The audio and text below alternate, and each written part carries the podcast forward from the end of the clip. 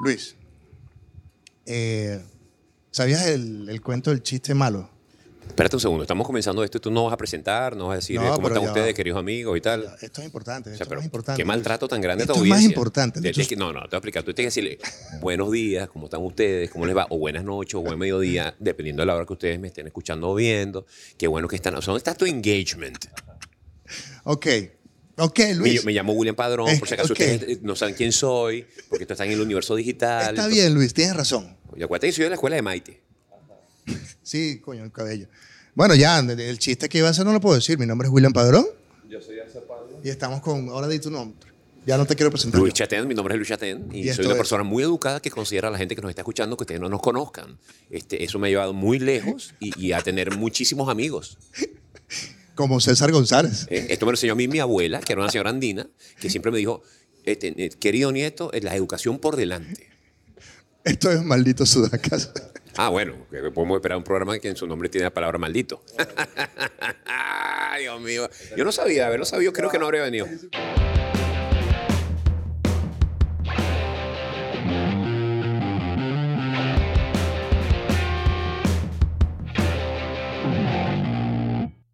Luis, yo te iba a presentar ahorita, pero bueno, ni modo. Estamos con Luis. Chatén. William, esto- en este corte me explicaron cómo funciona este programa que jamás he escuchado. No, no, no, qué vergüenza. Guión qué para vergüenza. Hablando de guion, Luis. eh, bueno, Luis Chatén, locutor, animador, eh, actor de cine. Actor de cine porque estaba en películas. Contrabandista. Contrabandista. Ujú, Dealer de bicicletas. ujú. Mm, Este, Operador de drones. Operador de drones. No, no, tú dejes de hacerlo. Lo que pasa es que tuve que dejar de hacerlo por un tiempo porque estaba investigando. ah, claro. Tú fuiste el de. No, no, no, no digo más. No digo más. Ok. Si usted es chileno, jódase. Ya esto es suficiente. Con todo lo que dije ya es suficiente para el Canal 8. ya le- les, acabo de regalar una promo de Año Nuevo. Salen ellos bailando así todos los camaradas. Taratatán, chaquete, chaquete, chaquete. Porque camarada tú, ruso, chino, cacaracatata, los iraníes.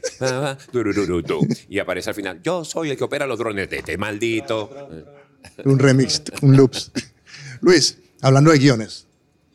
En tu día a día, como quizás comediante, ¿tienes una especie de guion para hacer. eh, eh, obviamente tienes un guion en el programa, pero yo siempre me ha dado esta curiosidad de que tú partes de una idea pequeña y termina en un, Proceso creativo.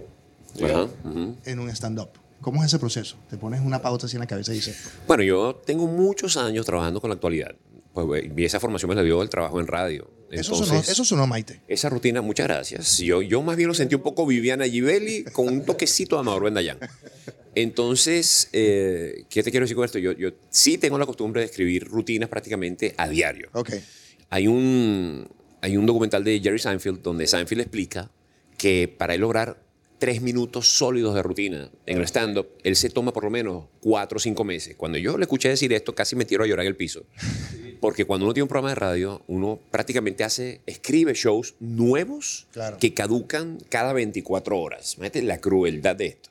Como las historias en Instagram, pero old school. Exacto, sí, sí, sí, sí, porque lo, lo- lo que tú hacías en Instagram lo tiraste ahí y, y ahí quedó. Pero imagínate tú escribir para tres horas de un programa de radio y saber que eso no lo puedes repetir al día siguiente. Mira, en estos días yo estaba conversando con el cantante de Cultura Profética Claro. y yo, yo le decía a él, pana, ¿tú alguna vez has pasado por un bache creativo? O sea, una, una cosa que tú dices, una sequía creativa. Y él me dice, claro, Luis, yo pasé seis años con una sequía creativa. Y yo, yo ¿qué? ¿Y cómo, cómo, qué hiciste esos seis años? No, esos seis años llenamos como 60 mil estadios. Este, y, y ta- lo que pasa-. Claro, lo que pasa es que ya los tipos tienen una cantidad de éxito que los puedes cantar para toda tu vida mientras te vuelve la inspiración de nuevo. Y dije, Dios mío, pero qué, qué mala escogencia la mía con el tema del humor y la radio. Mira, y. Mentira, me arrepiento, me encanta. O sea, agradecido siempre. Full engagement, súper orgánico, todo viral. Eso te iba a preguntar. Este, con estos cambios de, de- estos cambios, tú eres un tipo de radio. Y de repente ver que ahora todo el mundo está en un podcast ya. ¿Cómo gente- sabes tú que yo soy un tipo de radio? No sé, yo te escuchaba a las Yo- 2 de la no, mañana, yo era de 92.9. Yo soy más culpable, ahora soy un chamo multiplataforma. multiplataforma 360, 360. Porque tú arrancaste en la radio. Yo comencé, sí, bueno, yo, yo comencé hace mucho tiempo, primero haciendo franelas, este, Ah, ya. es- estapando franelas, exacto, andan. Luego de ahí, esto, la- traté de dirigir un programa de televisión para el concepto de franelas que yo hacía. De ahí sí salté, mi primera experiencia fue en la radio, en 92.9, y luego vino a la televisión. La primera experiencia fue con Nunca en Domingo, cuando... La primera experiencia en televisión an- fue... Después de Wow. lo de las franelas. ¿Sabes qué? esa es la ¿Sabes qué? No, que yo sí, tengo sí. de- No, no, no, bueno. Es un millennial. Realmente mi, mi primer Sí. programa, Sí. mi primer programa en televisión fue de Nunca Domingo, correcto. Eh, antes de eso, fue, yo fui a las Olimpiadas de. Atlanta, enviado por Radio Caracas Claro, Televisión. recuerdo. Eso, eso fue realmente mi primera experiencia. Atlanta 96. Ajá, fui, fui para allá. Pero, pero sí, un programa mío fue Nunca Domingo, es correcto, en Radio Caracas Televisión. Eh, Tú eras como que la especie de los reporteros de Chatén TV, pero en el del 96, algo ahí como... Sí, imagínate tú, yo era reportero de Nelson Butamante. Imagínate. Que Nelson estaba en el estudio aquí en Caracas y yo estaba gozándome las Olimpiadas a toda en Atlanta. Además, con pases que me permitían estar backstage en No puedo todas decir pases porque la gente se confunde. ¿De verdad? Sí, porque la gente piensa otra cosa. Son millennials. Bueno, Maradona. Claro. Ok. Ustedes ven. Maradona, fuera de aquí. O sea, no, no estamos hablando de eso. Fuera de aquí. Te agradezco. Eso tiene mucho sentido que Maradona sea muy afecto al gobierno por Sí. No, tú sabes que uno dice, uno dice, este, eh, eh, esa palabra, no la voy a repetir porque no quiero que Maradona de vuelta vuelta en un. Che, de verdad que tengo, tengo otros lugares donde mencionan pases a donde asistir. Esto, pero en fin. y sale Diosdado. Bueno, Sí, pero lo, los lo dado remix cobra nos van a hacer- el remix del Tron ya con este más... Tron, pase, Tron, pase. ¿Cómo que va? Señor, Ha ha sido una época y algo importante es la determinación y la constancia. Ayer hablábamos rápidamente, yo recuerdo un chatén que no le importaba estar a las 2 de la mañana, un, un martes en la radio, y había gente escuchándote. De ese chatén de 2 de la mañana, 4 horas más a las 6. Eh, que siempre fue lo que te inspiró a, o lo que te motivó a decir, pana, yo lo voy a hacer. Pero primero que nada, disfrutar lo que yo estaba haciendo. Este, el reto de, de hacer, de compartir con la gente las cosas que a mí se me ocurrían. Eh, luego, la, la- la certeza de querer sorprender a la gente al día siguiente con una cosa completamente distinta.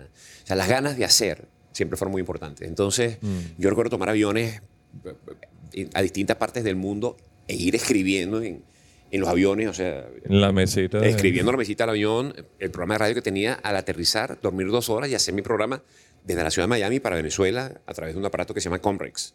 O sea, esa, esa, no dar por sentado un solo segundo de programa en el cual me podría estar escuchando alguna persona muy importante para mí por alguna razón, siempre fue el motor que me llevó, la gasolina que me llevó a, a tratar de hacer cada vez lo mejor que pudiera. Fíjate que yo ayer en los shows que hicimos aquí en Santiago, le compartí a la gente que sabiendo que estábamos en tiempos de dictadura, cuando hacíamos el programa en Televen, yo le explicaba a, a Led y a todos los, los muchachos que trabajaban conmigo que cada día teníamos que hacer el programa como si fuera el último, porque no sabíamos cuándo nos iba a llevar la campanada de que nos iban a sacar. Y cuando nos llegó la campanada que nos iban a sacar, todos nos miramos así como diciendo, oye, mira, ¿Viste? tal como, como Luis nos dijo que iba a Menos mal pasar. que hicimos los otros programas. Sí, entonces esta misma entrevista que estoy haciendo con ustedes ahora, y quién sabe, Dios quiera que no, pero a lo mejor fuera mi última entrevista por alguna razón, o fuera... eh, Coño, qué genial. la- ¿no? ¿te- o sea, ¿tú te imaginas? genial. que- Tú te- te- tendrías que... Tú espérate un rato. Hay que esperar, No a ser que la, la puedas vender a la revista Claro. Hola en un realero, por ejemplo. Hay que dejarla y marinando. voy a dejar un guion que tengo. O al PSUB. Pero y bueno. voy a dejar un guion que tengo y dijo, esto me lo dio Luis antes de morir. Pero, pero no, pero a lo mejor en este momento le estamos llegando a alguien. eh, eh, oye, que, que uno respeta mucho en el mundo Eso, creativo. el respeto, es ¿sabes? eso. Y te está escuchando y valora lo que estás haciendo, o al contrario. Tú das esta entrevista, oye, me grabas un ratito con ellos y tal, y no, le, no pones un- ni un poquito Claro, de, claro. de tu interés o de, o de- o de tu, tu velocidad, de ag- agilidad mental, y, y estás creando una mala imagen en una persona que a ti te importa mucho. Claro. De hecho, me impresiona, Luis, no, no sé si te lo he dicho en algún momento, esa agilidad que tienes. O sea, agarras las vainas y la, ay, perdón, agarras las cosas y, y le das la vuelta. ¿Cómo, cómo desarrollas ese, esa, ese ingenio, esa agilidad? de- Eso sin duda, bueno, primero hay dos factores esas conchitas de mango. muy ponen? importantes. El primero, con esto se nace. O sea, uno, tiene, uno nace con, Tienen un empujoncito ahí, No, una, sí, una sí, estrella. Claro, vamos a estar claros. O sea, hay gente que nace con facilidades para ciertas Sí. cosas, pero luego está el gimnasio diario. Claro. O sea, eh, hacer esto todos los días. Hacer esto todos los días, y con esto prefiero a tener este intercambio, tirar temas en la mesa y ver cómo uno los puede llevar a otro lado, cómo uno puede comentarlos de una forma, en la forma distinta como los comentaría en un noticiero. Eh, eh, eso es un entrenamiento. Fíjate que yo dejé hacer radio en, en- en los Estados Unidos, cuando llegué a los Estados Unidos, porque la situación política en Venezuela me tenía sobrepasado. Y, y tomé una decisión que jamás pensé en mi vida que, que iba a tomar. O sea, yo siempre supe, a lo mejor algún día dejo la televisión, algún día dejo eh, cualquier otra cosa, pero la radio es algo que yo sé que voy a hacer hasta que me muera. Hasta el último día. Hasta que me muera. O sea, yo, yo siempre conté con eso. Y el día que me estaba despidiendo de la radio, no podía creer lo que yo estaba diciendo cuando lo dije. No lo estás asimilando. No, no, o sea, yo sabía perfectamente por qué lo estaba haciendo, pero no podía creer que, que, me, que me estaba bajando a la Santa María. Tres años o casi cuatro años después, vuelvo a hacer radio ahora, Ahora que estás en... con la única misión de reconectar con mi agilidad mental, con mi velocidad, con mi capacidad de poder improvisar sobre temas en caliente que tengan que ver con lo que está pasando hoy día a esta hora. Genial. Estaba viendo, eh, tú hablabas de eso y de lo que es la constancia del gimnasio mental. Eh, hablaba con, con José Rafael, que estuvimos juntos en estos días con el tema de los shows. Que no es lo Y- mismo que la masturbación mental, son dos cosas diferentes. No, son dos cosas men- eh, mentalmente distintas. Eh, y estamos hablando de un comediante, que, Nate Bargatze, un gringo, eh, Tennessee Kid, que está en Netflix, y él tiene un video que yo lo veo y, y para mí fue como moti- motivacional.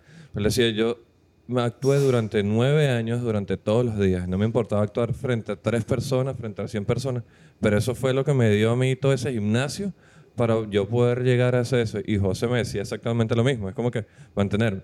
Ahora imagínate tú, Luis, todos los días, como decía, yo eh, escuchaba el monstruo en la mañana y me crié, crecí, fui esa generación que, que estaba ahí. Y decía, y decía, sí.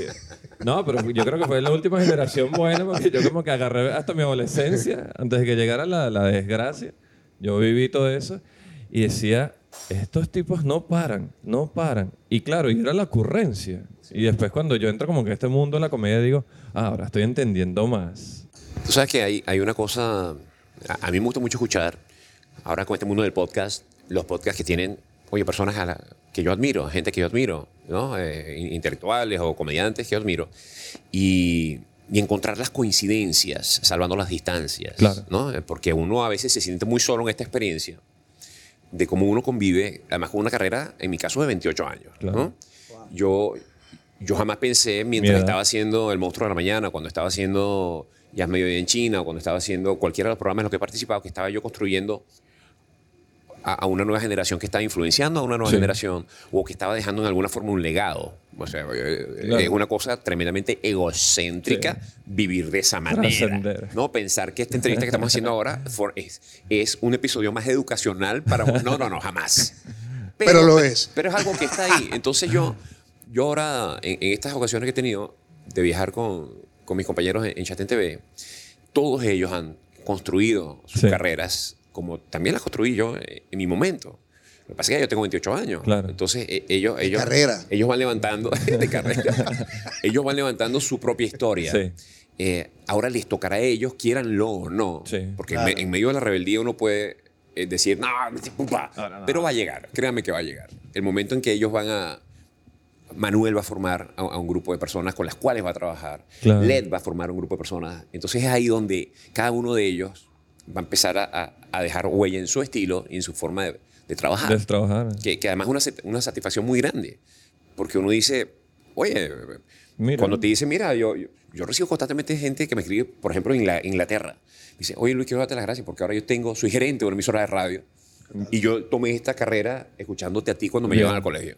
Y yo, oye, qué bien, me alegra. Anoche yo escuché a José Rafael cuando dijo, mamá, yo, yo voy a hacer sí? como chatén y que no lo hagas. Y yo digo, y me sentí tan conectado porque yo dije exactamente lo mismo. Y, y que hablaba con José porque José tenemos la misma edad. Y él me contaba, bueno, ya yo tengo 10 años, yo llevo 5 en esto. Y yo dije, yo creo haber dicho exactamente lo mismo en mi casa, pero me dijeron, no, no, sí, pero creo que fueron más... No, mi mamá me- a salir, sí, Mi mamá me dijo peor porque no sé de quién hablas. no tuve tanto problema. Y si esperas un par de años, probablemente yo te diga, yo no sé de quién hablas. Luis es como experto en dar consejos. No sé si estás fijado. me encanta dar consejos porque yo me las sé todas. Una vez, una vez hace como veinte y pico de años en el ascensor del bloque de armas, me dijo una cosa que me marcó toda la vida. Me decía, en unos años vas a dejar ese rock, ese cosa underground del rock. Y, y después hablaremos. Pasaste de eh, underground, pero de cumbia.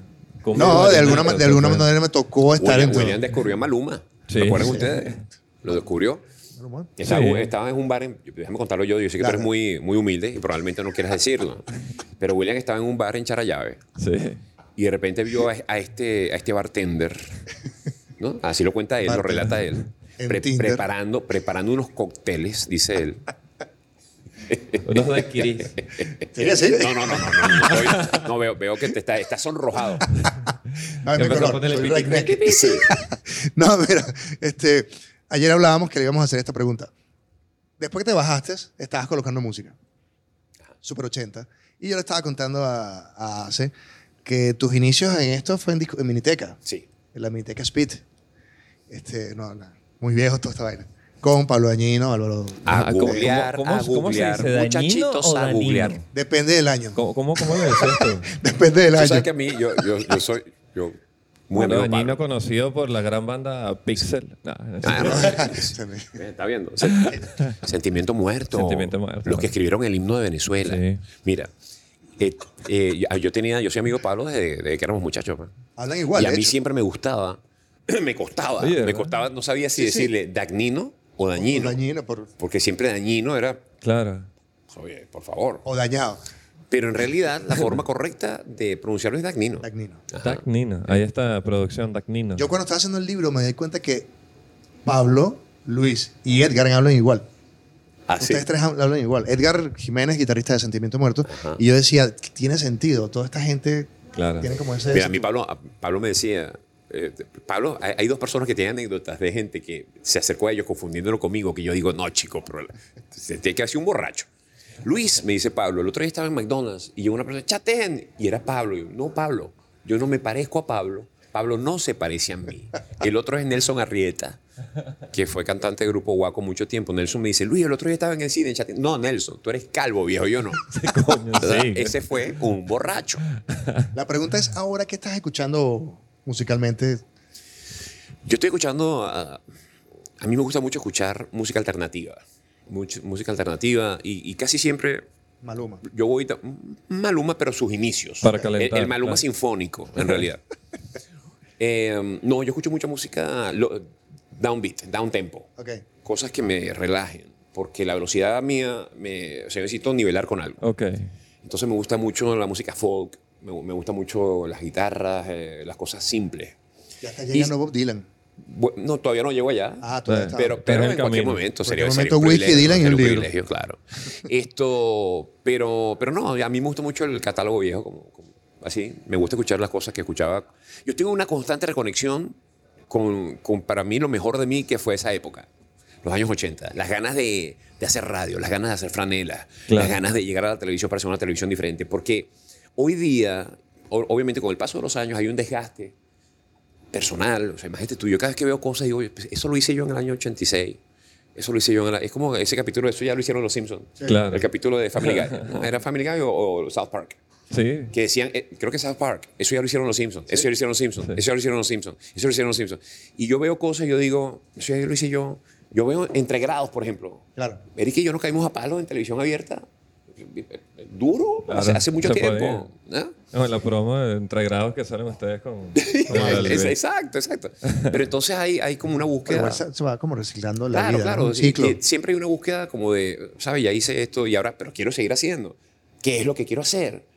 Entonces tienes que ir vuelta atrás y, y encontrar esa energía, esas ganas de explorar y de sorprender. O cambiar el enfoque. Porque- Porque de alguna manera, de alguna manera, como tú dices, apartando las distancias, el propio eh, um, David Letterman, que dejó televisión todo, vuelve a Netflix en un formato diferente, haciendo una entrevista que dice, bueno, Con barba. obviamente yo puedo entrevistar a quien me dé la gana, así que mi programa se llama, este, ¿cómo se llama el programa Mi en próximo inglés? invitado es Pero dilo en inglés. My next guest is... Sí, porque mira, la lengua se me iba. Ajá. Y de alguna forma es Letterman entrevistando 10 cápsulas. Ni siquiera ha llegado a las 10.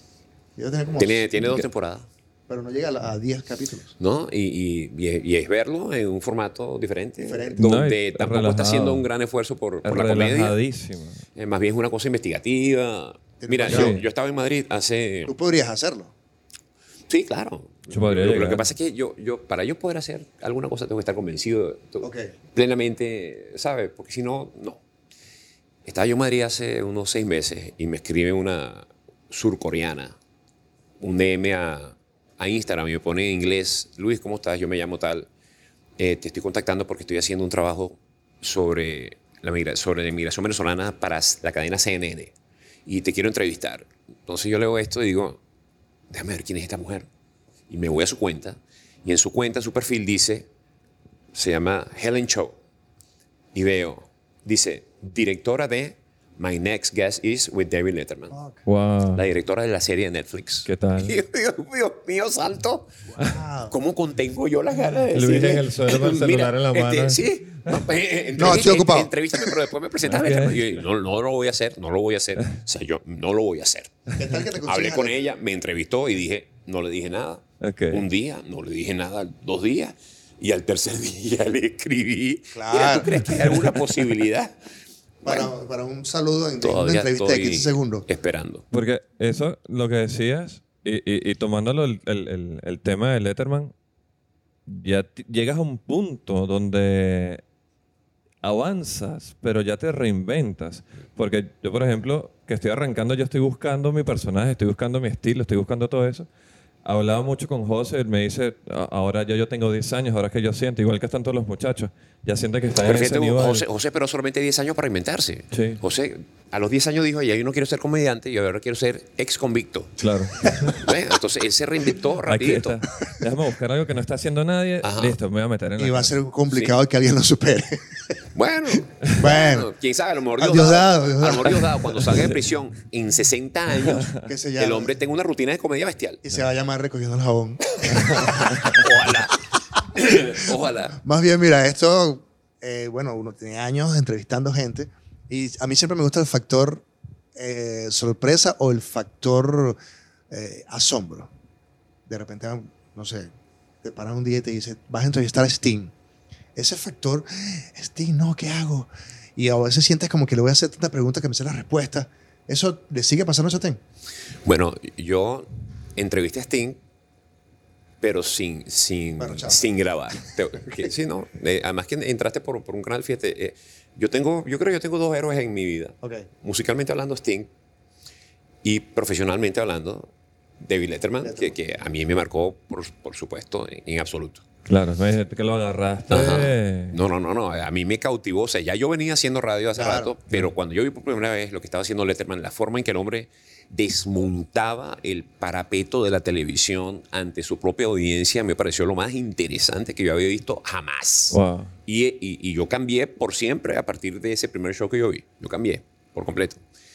Y eso te lo dice Conan O'Brien, eso te lo dice Jimmy Fallon, Claro. eso te lo dicen todos los grandes comediantes de la nueva generación. Y, por, la y por la nueva generación me refiero a gente ya de- que tiene hoy día 50 hasta 56. Claro. Pero, pero en el caso de Sting, yo estaba casado con Daniela Cosán. Daniela tenía un programa en E! Entertainment Television y Daniela me dice, te tengo un regalo. Y yo, ¿cuál? A ver. A ver. me acaban de pautar para entrevistar a Sting y nos vamos para Miami y nos fuimos para Miami y llegamos a este lugar donde están montando el set como lo tienen ustedes acá en este hotel y de pronto yo me siento y llega Sting y mientras estaban terminando de arreglar luces y poner micrófono y todo aquello, ahí tuvimos por lo menos Sting y yo conversando 40 minutos. 40 minutos. Wow. Sin la presión Del- de estar grabando. Claro. Y esos fueron para mí 40 minutos mágicos. Mágicos. Sting tenía un 4. Y mientras él iba, ta, ta, ta, ta, ta, ta, íbamos hablando, íbamos conversando. Y conversamos. Seguro que era un 4 o un ukulele. Era un 4. Era un 4, era un 4. No, ukulele yo creo que es más como de Centennials. Y- Es como que más nuevo. Y para mí, el, el factor sorpresa, ese que tú estás mencionando hoy día, por ejemplo, fue que no lo grabamos. Que no lo tuvieron. Esa entrevista la tengo yo aquí en el disco duro mío. Nosotros estamos grabando. Por cierto. ¿Te imaginas? Pero ayer, ayer comenzábamos eso de que has cambiado. Luis has cambiado. Luis era mucho más hiperkinético que antes, que ahora, perdón. Y Luis también es como ahora es más. Yo no suelo decir palabrotas en ninguna parte, de hecho critico mucho a la gente que lo hace. Pero me voy a dar el lujo y me voy a permitir hacerlo aquí. Vale. Yo era mucho más mierda. Ah, ok. Para allá, para allá iba, pero más sano. Y creo que es parte del crecimiento del ser humano. Sí, O- claro. o- obviamente yo era más mierda como periodista musical y ahora le he bajado, Sí. creo yo. Pero la pregunta es, ¿hace falta ese, ese ser mierda en el medio? No. El- por generación hace falta. Bueno, o sea, no lo sé. Eh, ay, ¿qué quiero decir yo con mierda? Como que Yo- el cupo. Yo, yo ¿A con mierda. mierda esta mira, generación? Yo con mierda me refiero a, a- a irreverente, pero con un tono hasta un, un tanto despiadado. O sea, yo era de estos tipos que agarraba el hueso y no lo soltaba. Claro. Eh, y no me importaba, en lo más mínimo, en lo más mínimo, de verdad.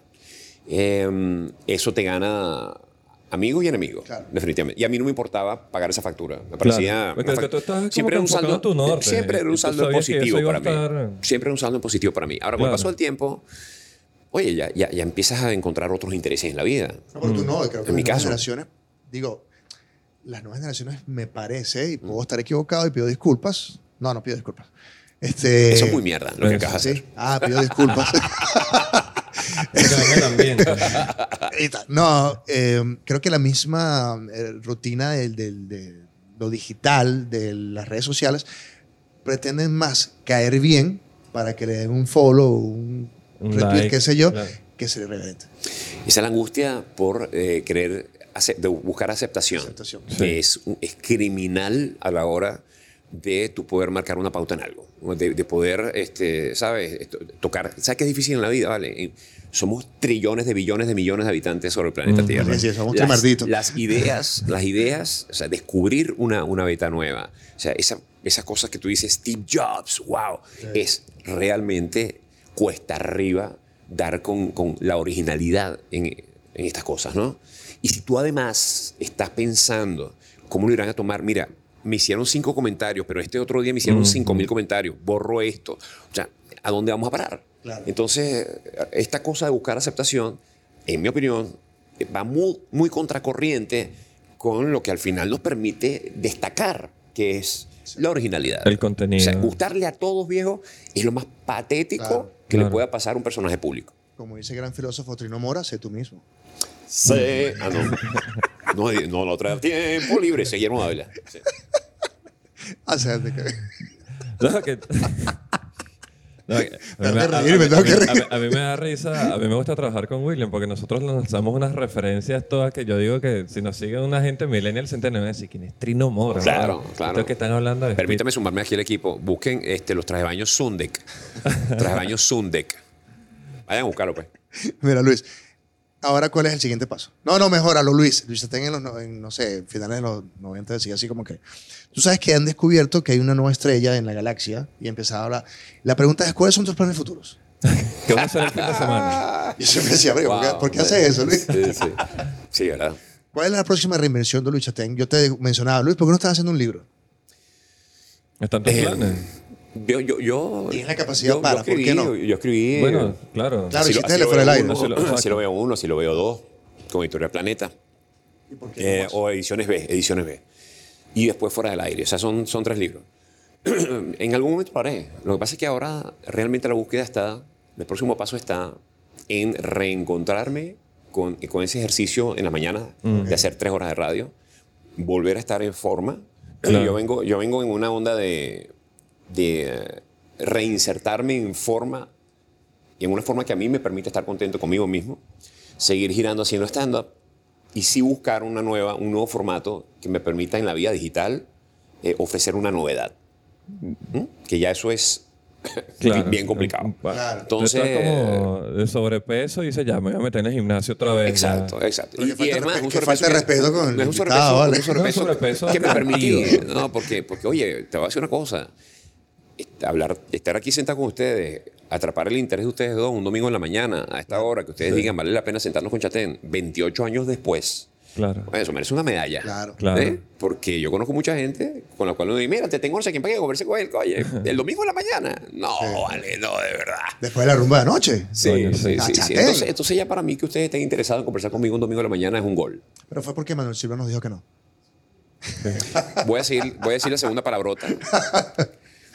Mira, Mira, ahí cierra los ojos y abraza a un desconocido, Manuel.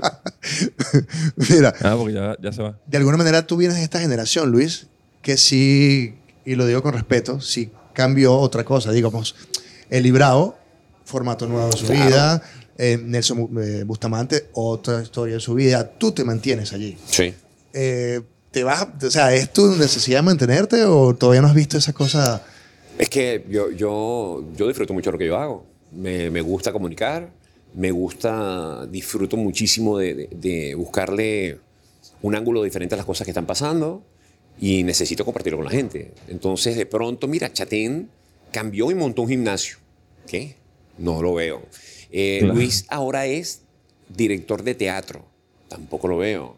Ah, ¿Sabes? Este, ahora Chatén está dando tutoriales de... Tampoco lo veo.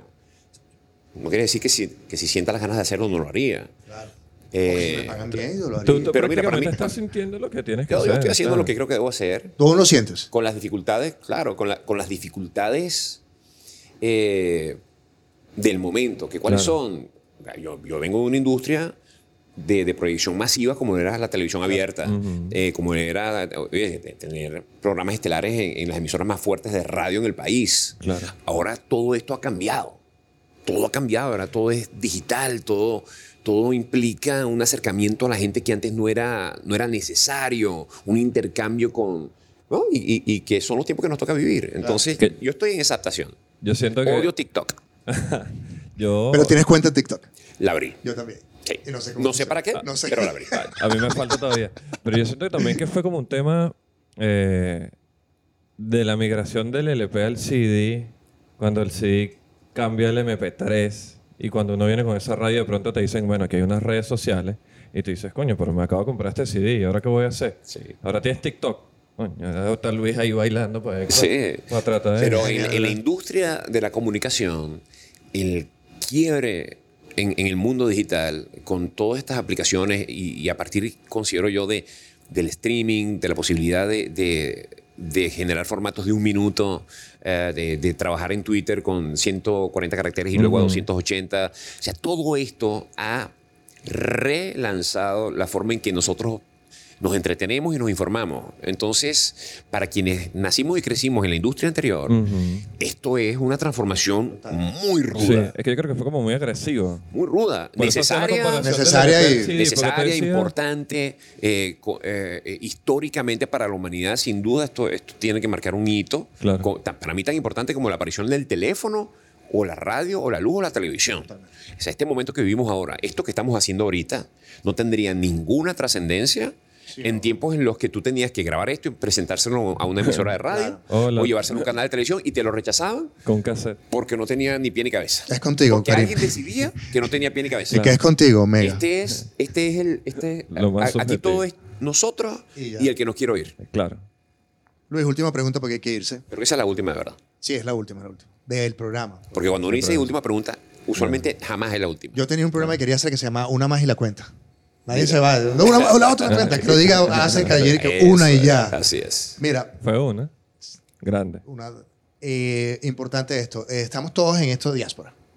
Este, y cada quien hace lo mejor que debe hacer y siente que puede hacer para aportarle a su país y el sitio donde está y hacia donde vaya y los que están alrededor. Luis, que ha estado tan metido allí en esto de, de Venezuela, desde lejos o de cerca, como, ¿qué le puedes decir a la gente que está en su trinchera, en su sitio desde el exilio, para aportar al país? Bueno, primero que nada, que la vida es muy corta. La vida es muy corta y se nos va. Se nos va. Se nos va en un momento. Disfruten de su familia, de sus hijos, de sus parientes. Eh, si sus familias están separadas, ustedes que me están escuchando se encuentran en Francia y su familia está en Venezuela o está regada por el mundo, peor aún. Porque hay familias que para reunirlas es más fácil que otras. ¿No? Los que yo me fui mi familia está en Venezuela, bueno, un día nos encontramos todos en Curazao. Pero los que tienen a un hermano en un lado, el otro en el otro lado, para reunirse todos una vez, qué duro. Lo digo yo. Ahí está, esa es. Entonces, la vida es corta. Hagan todo lo posible por ser felices. Que la nostalgia, que el pasado no les robe ni un segundo de presente o de futuro. Con esto no le quiero decir que olviden el país. No, no, con esto lo que les quiero decir es que eh, eh, sepamos potenciar eh, la experiencia, el recuerdo, soñemos con, con cosas que nos permitan ejecutar esos sueños y hacerlos realidad. No olvidemos a Venezuela, pero si estamos, nos tocó vivir en Panamá, tratemos de crecer en Panamá, de, de desarrollarnos en Panamá. Eh, eh, eh, siempre reservemos algún momento del día o de la semana para pensar en Venezuela, en cómo colaborar con Venezuela. No, no hagamos parte de la desunión Claro. digital que fomenta eh, la dictadura venezolana porque es la única que gana cuando nos dividimos nosotros como venezolanos y entendamos que en cualquier momento las cosas, en el momento que menos esperamos, las cosas pueden cambiar. Yo estoy casado con la idea de que Venezuela recupere la democracia y la libertad. Ojalá así sea. Eh, y sueño con el momento en que yo regrese a mi país y, y- y podamos, podamos todos, con una alegría contagiante, desbordada, eh, iniciar un nuevo episodio, pero no estoy anclado ni amarrado a eso. Entonces, a para adelante, a los que me escuchan en Venezuela, gracias por estar ahí. Mi admiración a todos los periodistas que siguen informándonos valientemente desde allá. Y, y bueno, sigamos. Bueno, yo, yo tengo cuatro años que no voy al país. Pero, Que- que ah, no- pues ya. pero, pero sigo dedicando buena Sí, parte de mi día. claro. O sea, Venezuela está en mi corazón. Sí. Y esta lucha por la democracia también es, es una misión que yo, más allá de que quien la entienda o no, eh, es mía. Entonces, eh, Tú firmaste. sí, sí, sí, bueno. Para mí. Sí, sí, sí, es mía. O sea, yo necesito que nadie me la pruebe. Claro. Entonces, pues para adelante y, y gracias a ustedes por invitarme a su podcast. Venga, a ti porque, bueno, yo decía hace como veintipico años que conozco a Chatén y creo que es la primera vez que te hago, no, no, la primera no, de muchos años que no te Muchas veces, teníamos mucho tiempo exacto. Señor, ¿qué piensa usted? yo agradecido porque, como contaba hace rato con la, la experiencia de José Rafael, dije que iba a trabajar contigo algún día. El año pasado tuve la oportunidad de, de abrir tu show, eh, otra vez verte acá en Santiago, y que fuiste una inspiración no tanto por el, el tema de mi generación, sino ese quiebre. Y creo que alguien te lo comentaba en el show, como decían ustedes como comunicadores sociales, y como que no habían tantos comunicadores sociales. Y yo ver que tú rompiste tu línea de como que tu guion, de toda tu historia, digamos como familiar, para dedicarte a lo que de verdad tu alma estaba llamando, eso resuena demasiado conmigo. Entonces ya, yo, yo voy a gracias. hacerlo, yo voy a hacerlo Muchas y voy a seguir como que, entonces viene José, pues yo vengo en la generación de atrás y... Muchas gracias, muchas gracias y además gracias por, por, por la gentileza de, placer, de de abrir verdad. nuestro show. Fue, fue increíble y, y ansioso por ver tu show. Sí, se viene. En eh, Miami. Cha- Chamo Candela. Chamo Candela. Chamo Candela, todo 19 el de éxito. abril. Sí, señor. Muchas gracias. Este programa está Sí, producido ya lo por... llevaremos para allá. Sí, este, ya lo este veremos. programa está producido por la Vamos a señorita... interrumpir a William hasta, hasta que ya no pueda más. Y este Tire el programa- micrófono y se vaya. Este programa está producido ¿Cuándo por... comienza el tenemos? invierno aquí en Chile? Este programa. Este programa está producido por Oriana Ramírez y el señor Ale Carbono, Carbono. que está encargado del audio. Mi nombre es William Padrón. Yo soy Ace Palma. El señor... Luis Chatén. Y esto fue Malditos, Sudacas. Sudacas. Luis, gracias. A ustedes.